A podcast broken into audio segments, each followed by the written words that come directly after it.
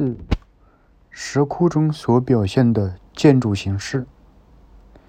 一塔，云冈石窟所表现的塔分为两种，一种是塔柱，另一种便是壁面上浮雕的塔。甲，塔柱是个立体石质的石柱，四面搂着佛像。最初，塔柱是模仿印度石窟中的遮提塔，纯然为信仰之对象。这种塔柱立在中央，为为的是僧众可以绕行柱的周围礼赞供养。伯希和《敦煌图录》中认为，北梁建造的第一百十一栋就有塔柱，每面皆着佛像。云冈东部第四栋。及中部第二栋、第七栋，也都是如此，雕像在四面的，其受敦煌影响，当没有疑问。所宜注意之点，则是由遮体塔变成四面雕像的塔柱，中间或尚有其过渡形式，未经认识，恐怕仍有待于专家的追求。稍晚的塔柱中间佛像缩小。柱全体呈小楼阁式的塔，每面镂刻着圆柱斗拱，当中刻门拱形，有时每面三间或五间。佛雕、浮雕佛像即坐在门拱里面。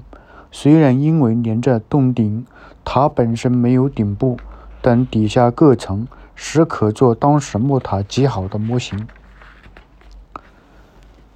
与云冈石窟同时或更前的木构建筑，我们故未得见，但魏书中有许多建立多层浮屠的记载，且《洛阳伽蓝记》中所描述的木塔，如西平元年（公元 516） 胡太后所建之永宁寺九层浮屠，距云冈开始建了仅五十余年。木塔营造营建之术，则已骤极高程度，可见半世纪前三五层木塔必甚普通。至于木造楼阁的历史，根据史料，更无疑的已有相当年代。如《后汉书·陶贤传》说：“乍容大起浮屠寺，上垒金盘，下为重楼。”而汉刻中重楼之外，陶明明器中，且有极内塔形的三层小阁，每上一层阁且递减，故我们可以相信云冈塔柱或浮雕上的层塔必定是本着当时的木塔而写刻的，绝非臆造的形式。因此，云冈石刻塔也就可以说是当时。木塔的石仿模型了。属于这种的圆拱独立塔柱共有五处，平面皆方形。迦南界中木塔亦位有四面，列表如下：东部第一栋二层，每层一间；东部第二栋三层，每层三间；中部东山谷中塔栋五层。每层多少间？西部第六栋五层，每层五间。中部第二栋中间四大佛像，四角四塔柱，九层，每层三间。上立五立，以西部第六栋的塔柱为最大，保存最好。塔下原有台基，其大部残毁，残毁不能辨认。上边五层重叠的阁面阔与高度呈递减式，即上层面阔同高度比下层每层减少，使外观安稳优秀。这个是中国木塔重要特征之一，不宜频频见于北魏石窟雕刻上。可见当时木塔主要形式也是如此。只是平面是上限于方形。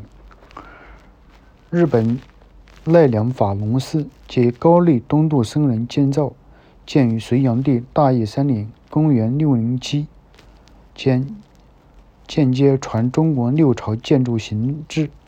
隋郊西平原陵永宁寺塔晚于晚几一世纪，但远在外境形制上依壁守旧，不能如文化中心的迅速精进。法隆塔寺，法隆寺塔共五层，平面亦是方形。建筑方面已是精美成熟，外表玲珑开展。推想在中国本土先此百余年时，当已有相当可观的木塔建筑物矣。至于建筑各部，在塔柱上亦先刻完备每层塔的隔所分间隔间，用八角柱建区隔，中雕含龛拱。结像堪有圆拱、五边拱两种间杂而用。柱上部放坐斗。在额房，额房上不见平板房，斗拱仅柱上用一斗三升，补间用人字拱，沿向至一层，断面作圆形，沿道隔的四偶作斜列状，有时眼角亦微微翘起。沿与上部的瓦龙间隔，则上下一致。最上层因需支撑洞的天顶，所以并无一，并无似浮雕上所刻的刹柱相论等等。除此之外，所表现各部都是百位木塔难得的参参考物。有东部第一栋、第二栋的塔柱，每层四偶皆有柱。仅现第二栋的上层一部分，柱断面为方形，微曲四角，旧时还用栏杆围绕，可惜全已毁坏。第一栋廊上的天花作方格式，还可以辨认。中部第二栋的四小塔柱，为刻大象的塔上，塔柱塔柱上四塔柱上层四偶，平面一方形。隔共九层，向上递减至第六层，下六层四偶，有凌空之力的方柱。这四个塔柱因平面小，故檐下比较简单，无一斗三升的斗拱、人字拱及额房。柱石直接支于檐下，上有大角斗，如同坐立刻石柱头。更有意思的就是檐下每龛门拱上。左右两旁有伸出两卷半的拱头，与奈良法隆寺金堂上云帚木及云形拱或玉虫厨厨子柱上的兽帚木极其相似，为底下为墙且无柱，故亦无坐斗。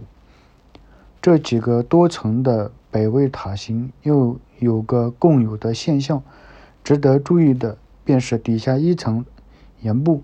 直接拖往上层的阁，中间没有平座。此点及奈良法隆寺五塔五层塔亦如是。阁前虽有宫栏，却非后来的平座，因其并不伸出阁外，利用斗拱承托着。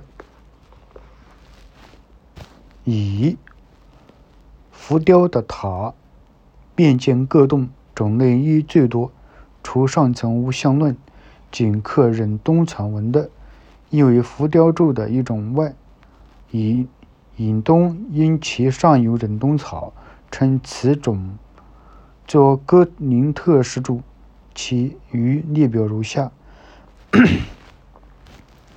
一层塔，以上下方圆，上方下圆，有相轮五重。见中部第二栋上层，即中部第九栋二方形。见中部第九栋。三层平面方形，每层建数不同。一见中部第七栋，第一层一间，第二层两间，第三层一间。塔下有方座，即有合角阁尾，煞上具香轮五重及宝珠。二见中部第八、第九栋，每层均一间。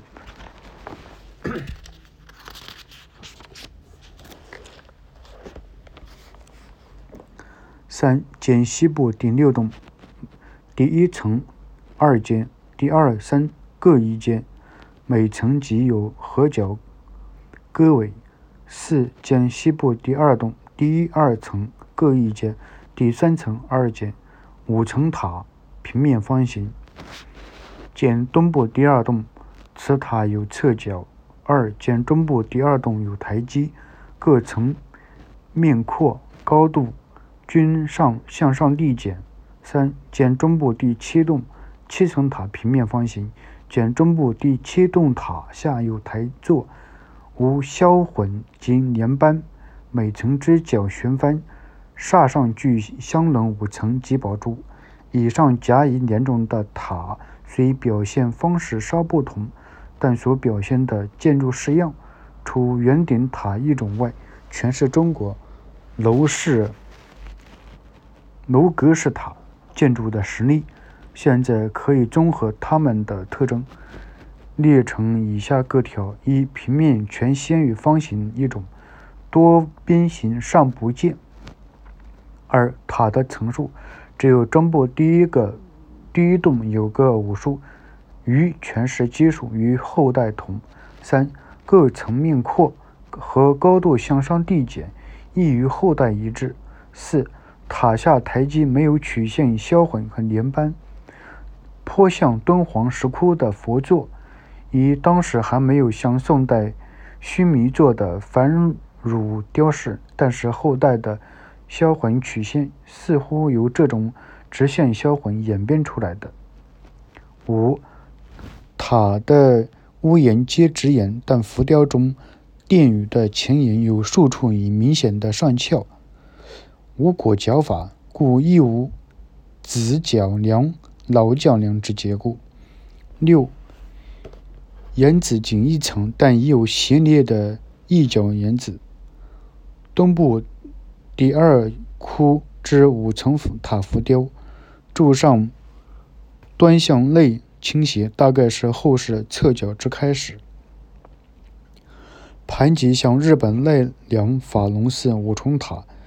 其上忍冬草雕饰，如日本的寿花，在上有薄本浮波，浮波上刹柱是香冷五重顶冠宝珠，可见法隆寺刹上宝诸物，据传自我国，分别指在法隆寺塔刹的浮波在寿花下，云冈却具寿花上。云冈霎时没有水烟，与日本的一稍不同。香轮之外外扩，上小下大。东部的第二栋浮雕，中端稍向外膨出。东部第一栋与中部第二栋之浮雕塔，二塔三煞，观也谓之三宝之表征，其质为进士没有所没有。总之，根本。全各煞，皆是一翠珠波。九，中国楼阁向上递减，顶上加一个簇珠波，变为中国式的木塔。所以塔虽是佛教像、佛教象征意义最重的建筑物，传到中土却中国化了，变成中意。中印合璧的规模，而在全个结构及外观上，中国成分实又占得多。如果《后汉书·陶谦传》所记载的不是虚伪，此种木塔在东汉末期恐怕已经布下种子。二、殿宇壁上浮雕，殿宇共有两种，一种是刻成殿宇正面模型。有每两柱间的空隙，顷刻较深俯瞰而具象；另一种则是浅刻世家实际图中所表现的建筑物。这两种殿宇的规模虽甚简单，但建筑部分故颇清晰可见可观，和浮雕塔柱和佛雕柱塔同样，有许多可供参考的价值，如同檐柱、阿房、斗拱、房基、栏杆。阶级等等。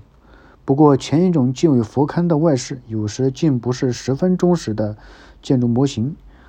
檐下瓦上多增加非结构的花鸟，后者因在设计图中，故只是单间的极简单的建筑物，所以两种均不足代表当时的宫室全部的规矩。他们所供给的有价值的实证，故仍在几个建筑部分上。详下文。三洞口柱廊，洞口因石质风化太甚，残破不堪，石刻建筑。结构多已不能辨认，但中部诸洞有前后两室者，前室多则多座柱廊，形式类希腊神庙前之阴安提斯。